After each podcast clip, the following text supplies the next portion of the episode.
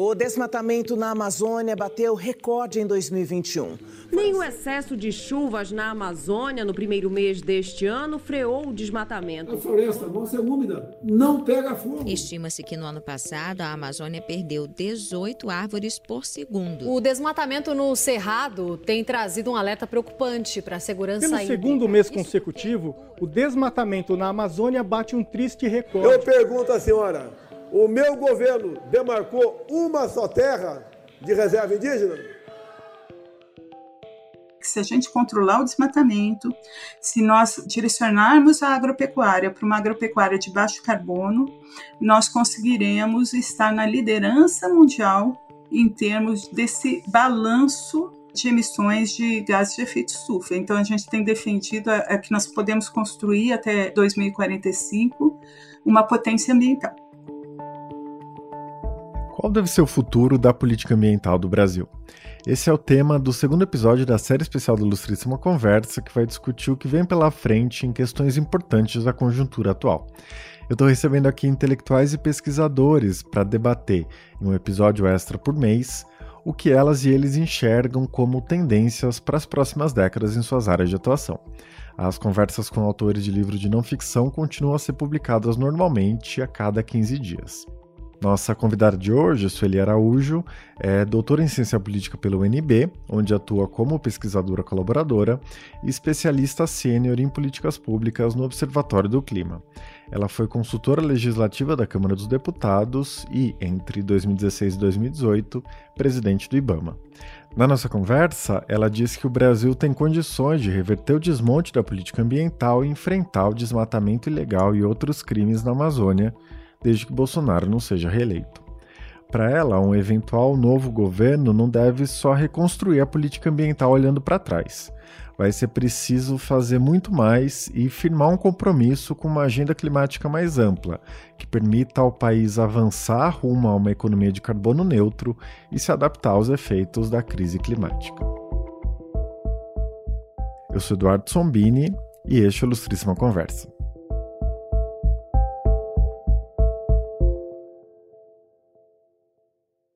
Sueli, seja muito bem-vinda ao Ilustríssima Conversa. É um prazer ter você aqui. É uma honra participar, Eduardo.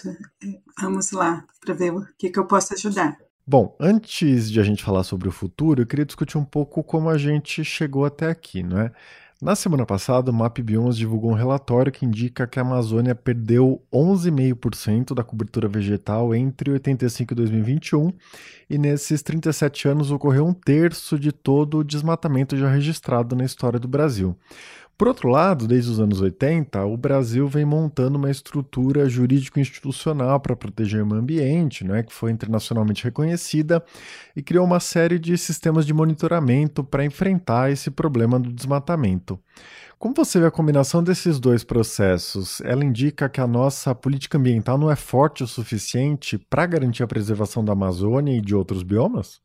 Bom, o Brasil tem legislação eh, na área de proteção florestal, na verdade, há mais tempo do que isso. O primeiro Código Florestal, que é até uma lei bastante didática, eu gosto do conteúdo, é de 1934. Depois o segundo de 1965. E o que nós temos a partir do início dos anos 80, mais especificamente em 1981, é a organização do Sistema Nacional do Meio Ambiente, SISNAMA, por meio da Lei da Política Nacional do Meio Ambiente.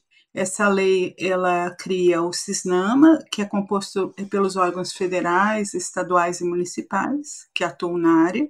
Criou também o CONAMA e institucionalizou o licenciamento ambiental como uma ferramenta importante no país inteiro. Eu acho que são esses os avanços nessa lei, que é uma lei marco, né? uma lei que ela quase que manda em outras leis que vêm é, na sequência. Depois disso, é, vem o, o capítulo da, de meio ambiente da Constituição com conteúdo fortíssimo e, e, elogiado internacionalmente. Né? A nossa Constituição garante o, o meio ambiente ecologicamente equilibrado como um direito de todos. Né? E delega tanto ao poder público quanto à sociedade cuidar para que isso seja protegido né, para as presentes e futuras gerações. A Carta de 1988 é considerada uma carta forte em termos jurídicos, quando comparada com outros países. Então, nós temos avanços. E depois na Constituição tem lei de crimes ambientais, lei de, do Sistema Nacional de Unidade de Conservação, lei de gestão das florestas públicas, lei da Mata Atlântica. A lista é grande, a lista é grande, Eduardo. E, mas nós temos sim um déficit de implementação, né? Então é, é menos um problema de legislação. Eu acho que a legislação em vigor, ela, o nosso olhar tem que ser para protegê-la, não deixar o Congresso Nacional aprovar retrocessos. Acho que é esse esse o olhar. Mas essa legislação ela tem tido dificuldades de gerar resultados práticos mesmo. É, por exemplo, o último Código Florestal, 2012, aprovado depois de muita polêmica, ele que consolidou o cadastro ambiental rural, né? E saíram matérias recentes mostrando que mais dos 6 milhões e 500 mil registros no CAR, só 29 mil foram validados pelos órgãos estaduais. E sem validação, esse cadastro é fake. Você não pode ir nem para as etapas de exigir do proprietário rural que ele cumpra realmente compromissos. Então, a legislação ela vai sendo criada, mas na prática nós temos muita dificuldade de aplicação dessa legislação. Esse é o nó. Né? Esse é o nó no caso brasileiro. Você mencionou agora o Código Florestal, né? Eu queria que a gente falasse um pouquinho dele. Você conhece as engrenagens da política ambiental de dentro, né? Você foi consultora legislativa da Câmara dos Deputados de 91 a 2020 e presidente do IBAMA no governo Temer. É, parece que a aprovação do Código Florestal de 2012 né, foi um marco dessa última década né, nesse tema. É, você já disse isso antes, né? Mostrou o poder incomparável da Frente Parlamentar Agropecuária, não é? Que representa os interesses do agronegócio em relação aos ambientalistas. É, eu queria que você falasse um pouco sobre essa lei, não é? O que mais te chama a atenção no processo de discussão e de aprovação do Código Florestal? É, e é um processo realmente importante, é importante as pessoas entenderem qual é a lógica né, que gerou cada uma das leis mais relevantes aí do país. Bom, o processo da lei florestal de, de 2012, eu não gosto muito de chamá-lo de código, o próprio Supremo Tribunal chama de código, mas ele se não se a lei não se auto-intitula código, nem tecnicamente é, porque ela não esgota a matéria. Né? É, um código, quando a gente edita, na, em princípio, tudo que tem a ver com o tema vai estar ali naquele texto. E é um pouco a visão dos ruralistas. Eles acham que todos os problemas que eles têm que enfrentar estão numa lei só, que é o Código Florestal. Eles esquecem de ler a lei, a lei da Mata Atlântica, a Lei de Gestão de Florestas Públicas, a Lei do Sistema Nacional de Unidade de Conservação, e acham que tudo se resolve no Código Florestal. Isso não é verdade. Mas esse processo ele foi, ele foi um processo bem diferente do que costumam ser os processos no parlamento, onde o executivo, o poder executivo tem sempre um poder político muito grande. Na verdade, na Lei Florestal de 2012, o que ocorreu foi um embate o tempo todo da Frente Parlamentar da Agropecuária com a Frente Ambientalista.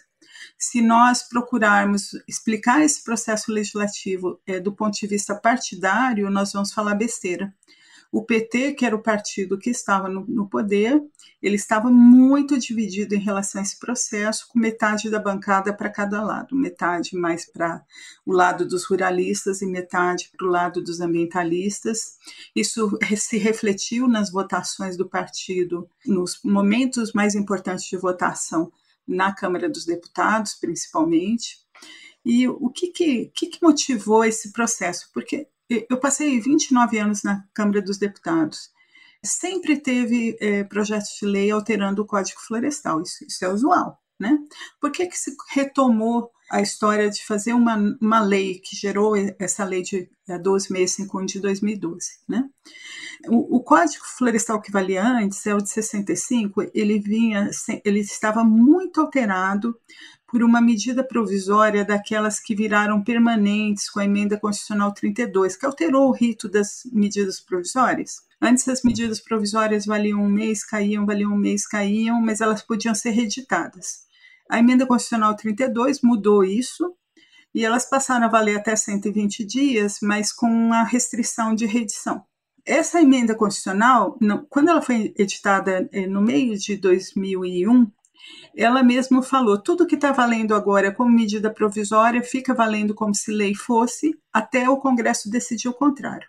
E a medida provisória que alterava o Código Florestal, que vinha sendo editada desde 1996, reeditada, ela entrou nessa história nós tínhamos o Código Florestal de 65 todo alterado por uma medida provisória que vinha sendo reeditada há bastante tempo e a cada reedição eles mudavam o conteúdo e foi caminhando. Até o texto estava mais ou menos combinado com os ruralistas, foi feita uma conciliação, vamos dizer, um processo de negociação no, no âmbito do CONAMA para o texto que estava valendo. E aí foi editando. Quando chegou em 2008, o que, que aconteceu? O governo, ainda o governo PT, adotou uma série de medidas fortes em termos do controle do desmatamento.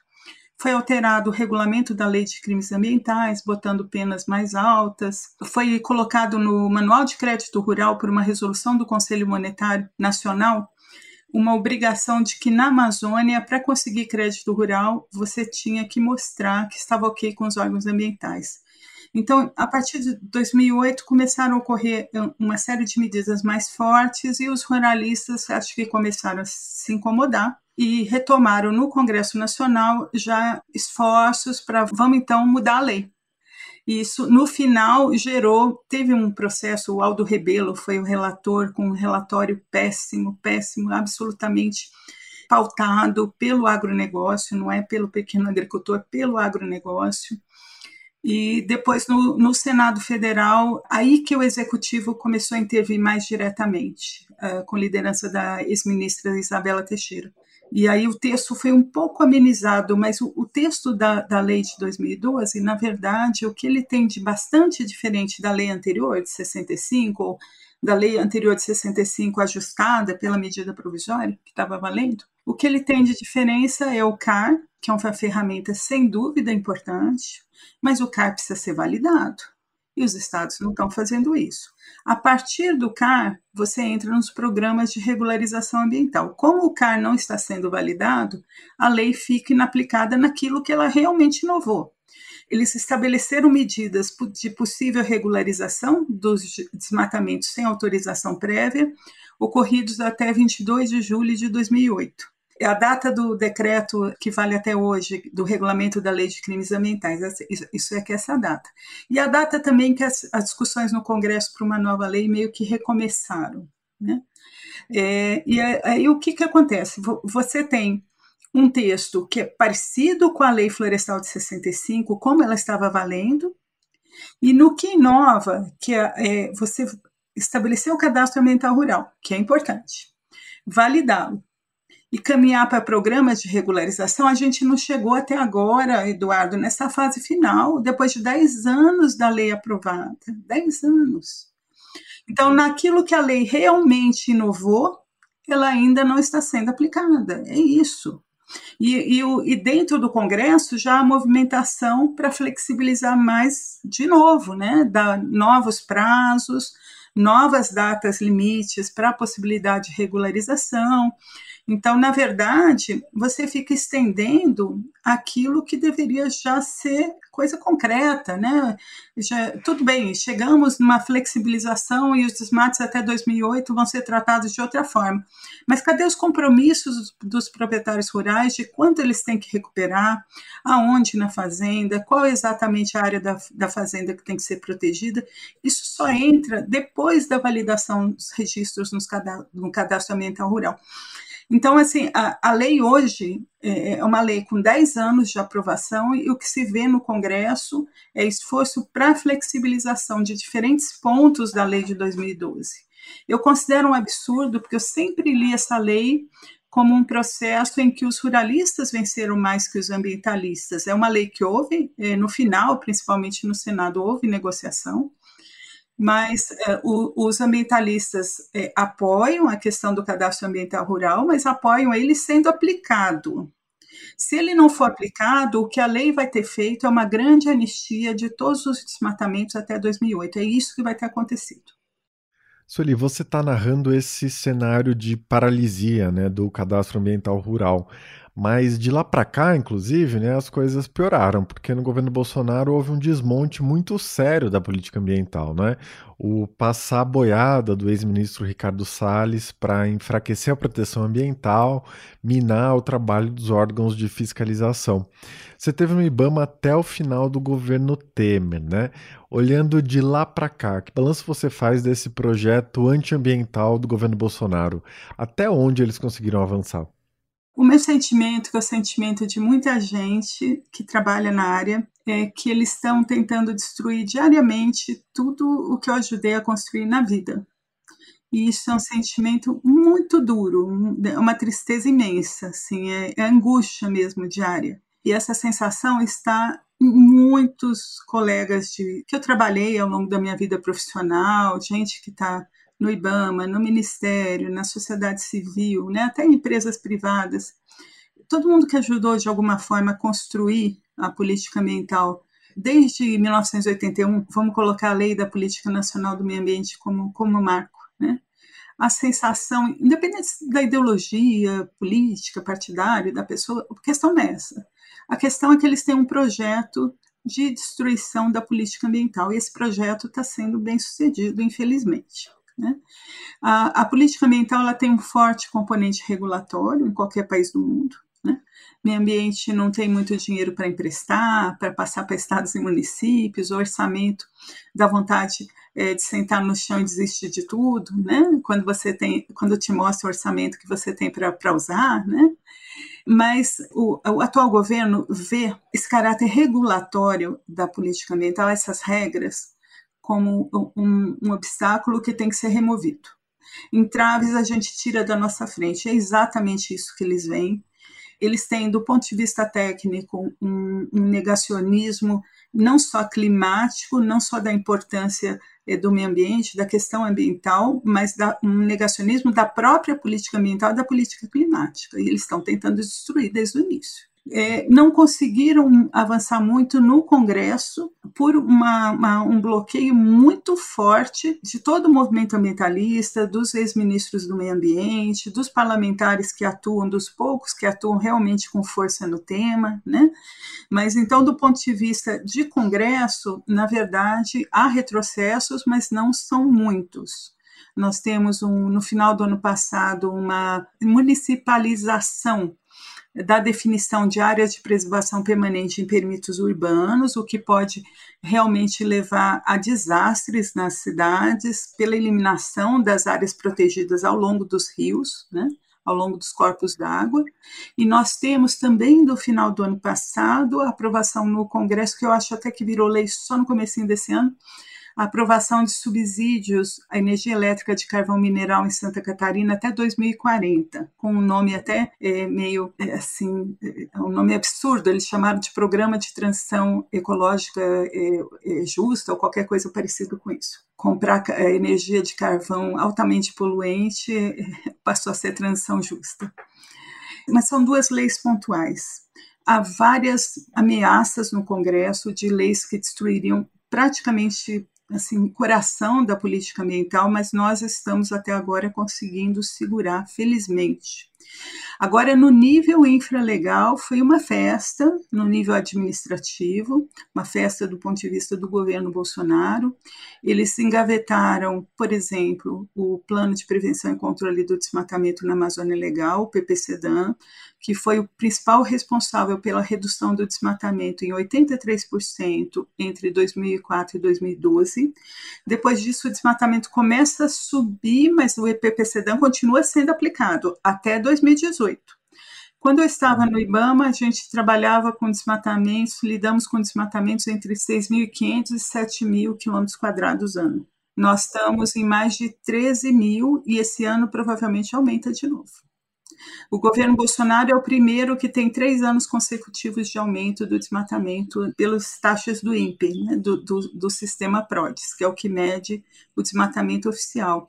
Os três primeiros anos do governo Bolsonaro, a média anual de desmatamento é 75% maior que a média anual da última da década anterior o desmatamento está subindo numa curva que é uma curva assim bem verticalizada e que aponta para descontrole aponta para o caos. Né?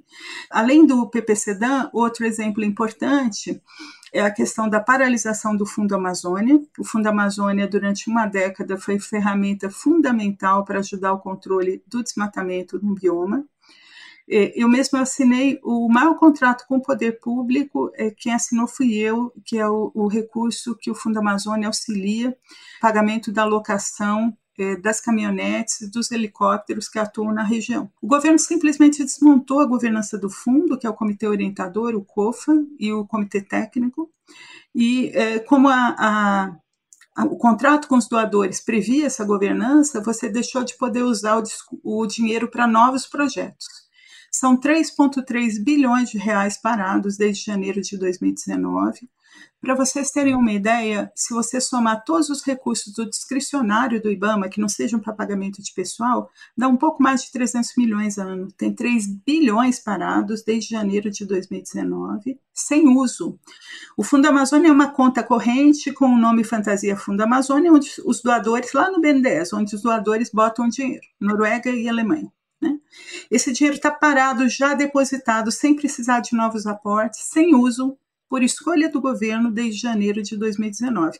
Então, boiadas, né? Paralisação do PPCDAN, paralisação do Fundo Amazônia, paralisação do PP Cerrado, que é o equivalente do PPCDAN no Cerrado. Tem desmonte completo de estruturas administrativas, né? Eles trocam, por exemplo, no IBAMA e no Instituto Chico Mendes, trocam quem está nas coordenações, eu até admito que haja trocas com, com, a mudança de governo, mas colocam pessoas que não têm nem noção do que é, do que é fiscalização ambiental, do que, que são as duas autarquias é, muitos policiais militares, alguns deles até com experiência em, em, batalhão florestal, mas no estado de São Paulo, né? não no meio da, da Amazônia. Né? Não sabe o que, que é o que, que é atuar, o que é fiscalizar é, na imensidão de uma floresta amazônica e acham que isso se faz como se fosse patrulha de polícia. E fiscalização ambiental está longe de ser resolvida no esquema o fiscal que, que passa na porta de fazenda ou, na, ou fica passeando por aí vendo se tem alguma ilegalidade. Fiscalização ambiental tem que ser enfrentada com muita tecnologia, com cruzamento de dados, com muitas imagens de satélite, antes de ir a campo antes de ir a campo. E, e, aí o governo atual começa a achar que a solução é mandar 3 mil homens das Forças Armadas por meio da floresta. O que, que aconteceu com desmatamento só subiu. Só nas operações militares foram mais de 500 milhões de reais gastos. 500 milhões. Para nada, para nada, porque já sabia que não ia dar em nada. Então, ocorre uma série de desmontes. Tem uma que levou até a, a, a saída do ministro Salles, que é a questão da flexibilização das normas de exportação de madeira a partir de, de, um despacho do presidente do IBAMA. Esse processo é, acabou indo para o Supremo e, na, no final, a, a, a, leitura acho, da maior parte das pessoas é que foi a grande causa da saída do ministro. Então, conjunto de boiadas que realmente é, tem que ser revertidas e não basta, isso que é importante as pessoas entenderem, não basta revogar. Revogar, se ele pode ocorrer, ele deve ocorrer, mas é necessário falar o que vai entrar no lugar, porque quando você revoga, você não volta automaticamente para o status quo anterior. Então você tem que falar o que, que vai acontecer e muitas vezes a solução não vai ser retornar exatamente ao que estava. O Brasil de 2023 é diferente do Brasil de 1981, né? Eu vou recuperar o CONAMA, né? O CONAMA é de 1981 será que eu tenho que botar como ele era ou eu tenho que fazer um CONAMA para 2023? Essa discussão é necessária. Então, o, o revogaço ele pode ocorrer, mas ele não soluciona, não. A gente volta já. Eu queria te pedir para falar um pouco sobre o cenário mais provável hoje, né? Que é o presidente não ser reeleito em outubro, né? É isso que aponta as pesquisas eleitorais recentes, né? E deixar o Palácio do Planalto no fim do ano mas obviamente tem essa herança desses anos de desmonte da política ambiental, de aumento do desmatamento, etc. É, que tipo de medida você acha que um novo governo deveria tomar para reverter essa situação, sobretudo na Amazônia? Bom, é, especificamente em relação à Amazônia, talvez até é, eu tenha falado parte delas. O PPCDAN, que é o Plano de Prevenção e Controle do Desmatamento da Amazônia, tem que ser retomado em todas as suas, é, as suas variações, com todos os seus eixos. O PPCDAN, originalmente, ele tinha três eixos, depois aumentaram para quatro, mas ele envolve muito mais do que monitoramento e fiscalização. Ele envolve é, regularização fundiária, ele envolve fomento a atividades produtivas sustentáveis, porque você tem que gerar isso na região, você tem que gerar é, alternativas de renda que aproveitem corretamente os recursos da sociobiodiversidade, isso é fundamental.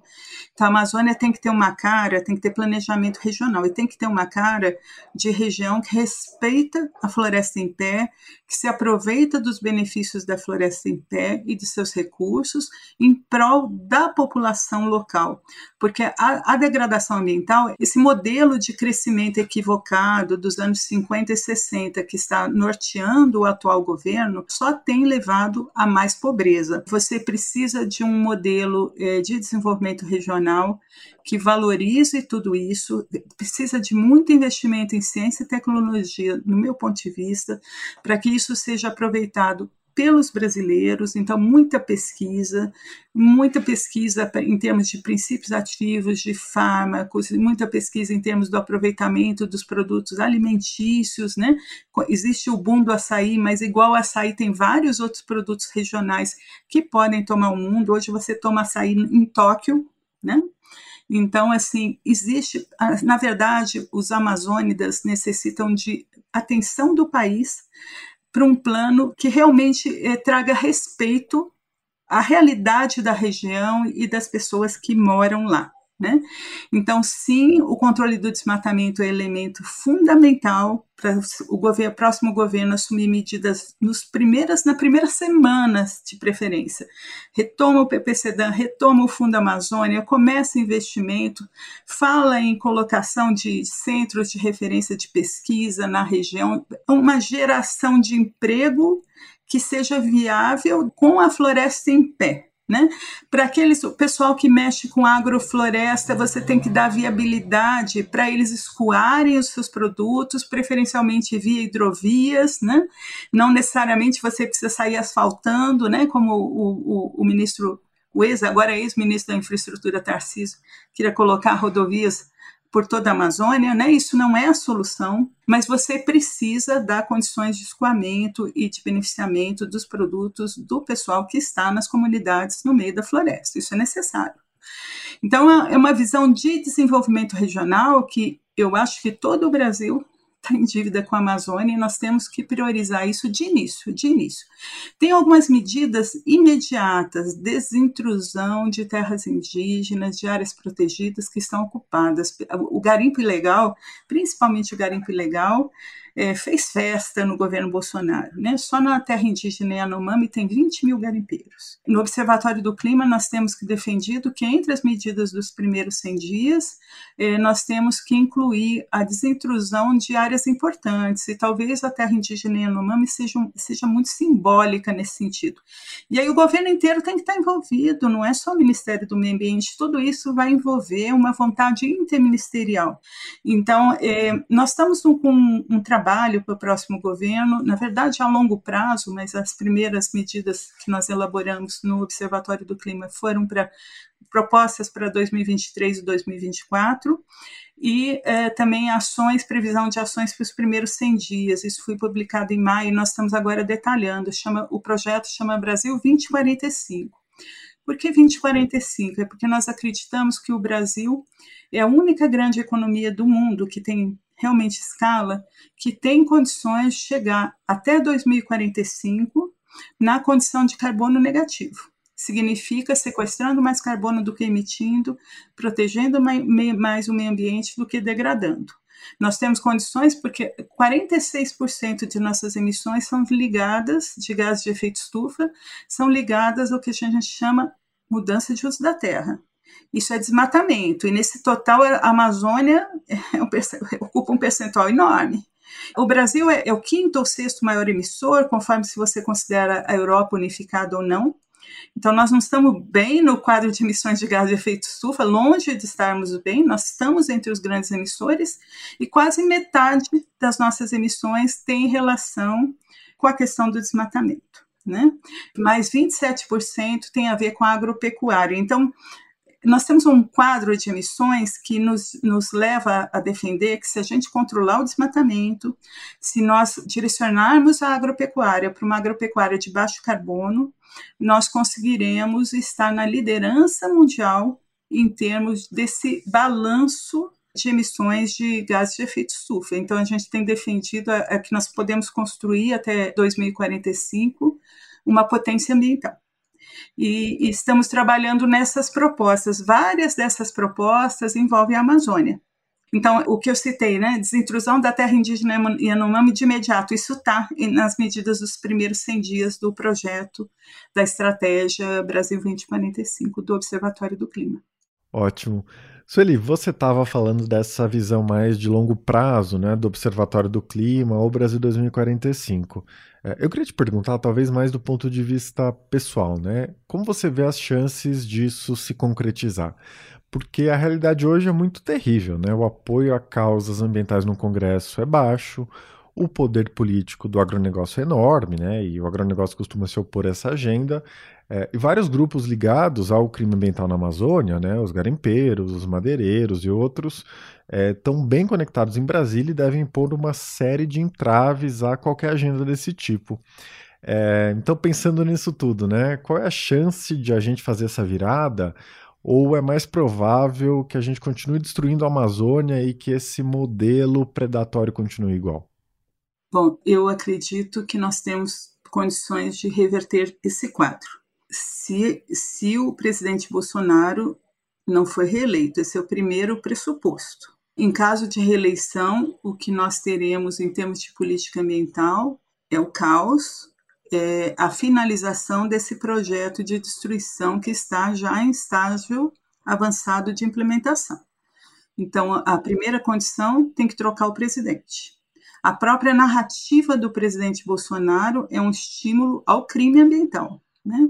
Eu, eu odeio o Instituto Chico Mendes, eh, o IBAMA é uma indústria de multas, isso é falado, esse tipo de coisa sai nas lives direto. Né? Isso é, é como liberou geral para o campo. É, criminosos podem atuar.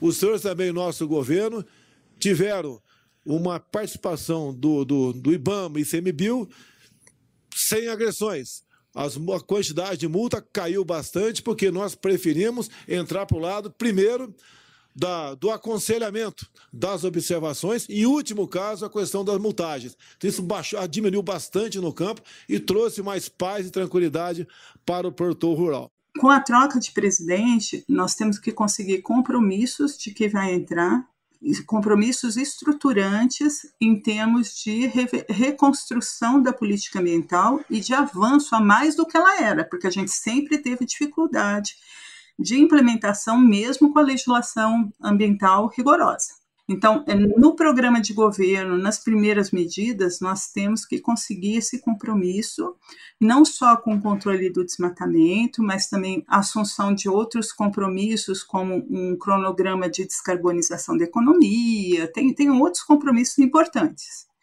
E é fundamental que isso esteja no início, na cara do próximo governo. Uh, no caso do, do, candidato mais bem pontuado, uh, uh, tem ocorrido já manifestações que mostram aprendizado em termos go do governo anterior do PT. Né? Então, o, o, candidato Lula está falando em política climática, está falando na questão ambiental, os outros concorrentes também, né? que não é, o presidente Bolsonaro.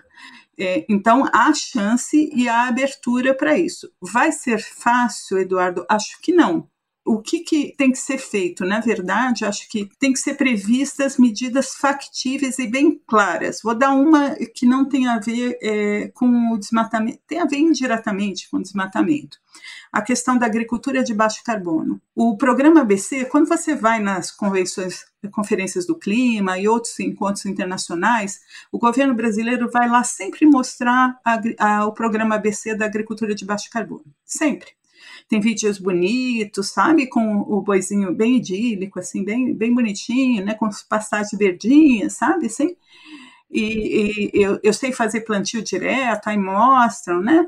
É, só que a agricultura de baixo carbono representa 2% do plano safra, 2%, isso é um absurdo.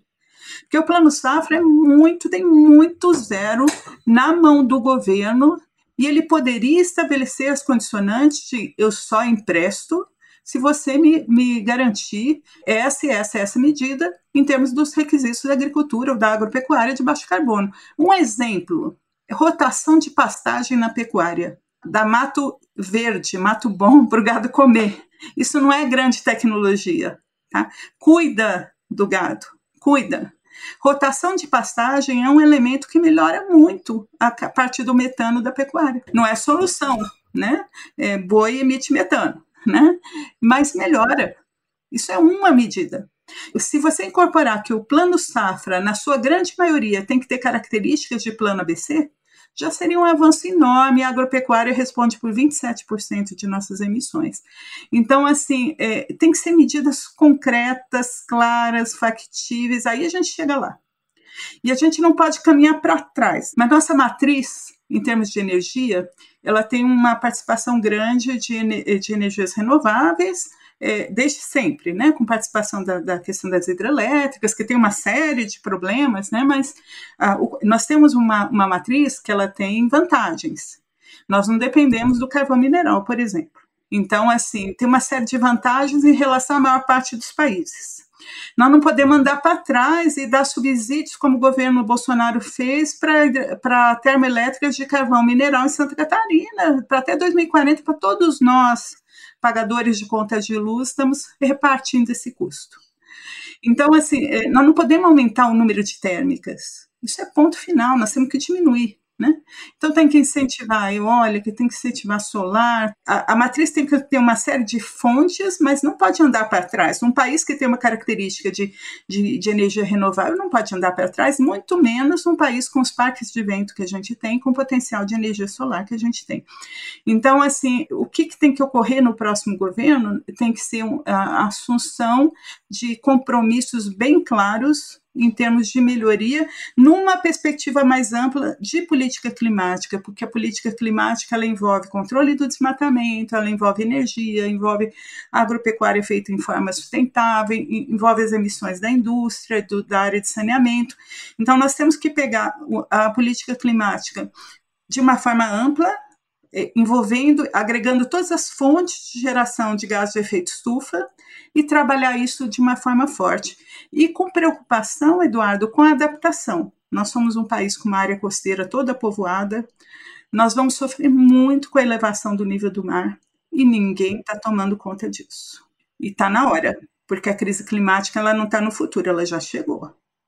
Assumir a questão climática como uma questão central depois de afastar o atual presidente, acho que é o passo seguinte, Eduardo. Tem que trabalhar, tem que trabalhar e, e exigir qualquer um que, que seja presidente, que não Bolsonaro, é, a gente vai continuar monitorando e exigindo é, o cumprimento dos compromissos é, nessa perspectiva.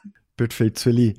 Bom, tem várias outras questões, não é? Todas elas urgentes que a gente poderia abordar aqui. É, e todas elas são também motivo de angústia, né? Parece que a gente vem seguindo um caminho que leva ao desastre é, e a gente continua fazendo as coisas como se nada tivesse acontecendo, né? Mas enfim, é ótimo te ouvir. É, eu queria agradecer muito a sua participação aqui. Estou sempre a posse, Dando. é, é meu trabalho agora, na verdade defender as coisas o tempo todo. É, que é todo dia. Hoje está na, na, na, na, manhã, na verdade, na pauta um que não é Amazônia, Mata Atlântica, um projeto de lei, na, só para dar exemplo, um projeto de lei na Comissão de Meio Ambiente da Câmara, que destrói a lei da Mata Atlântica. Aí eu fiquei hoje lembrando que demoramos 14 anos debatendo a lei, dá um negócio assim, né? Você fica anos trabalhando e vem o povo destruindo, não é fácil, não. Mas tem que, tem que levar adiante, tem que seguir. Este foi Ilustríssima Conversa. Eu sou Eduardo Sombini e a edição de som foi feita pelo Rafael Conkle. Se você tiver algum comentário, dúvida ou sugestão, fica à vontade para me escrever. Pode ser pelo Twitter ou pelo Instagram, ou pelo meu e-mail, que é o eduardo.sombini.grupofolha.com.br. Esse episódio usou áudios de TV Cultura, SBT, UOL, CNN, O Povo, TVT, Carta Capital e TV Brasil. A gente se vê no próximo sábado com o um episódio regular do Ilustríssima Conversa. Até lá!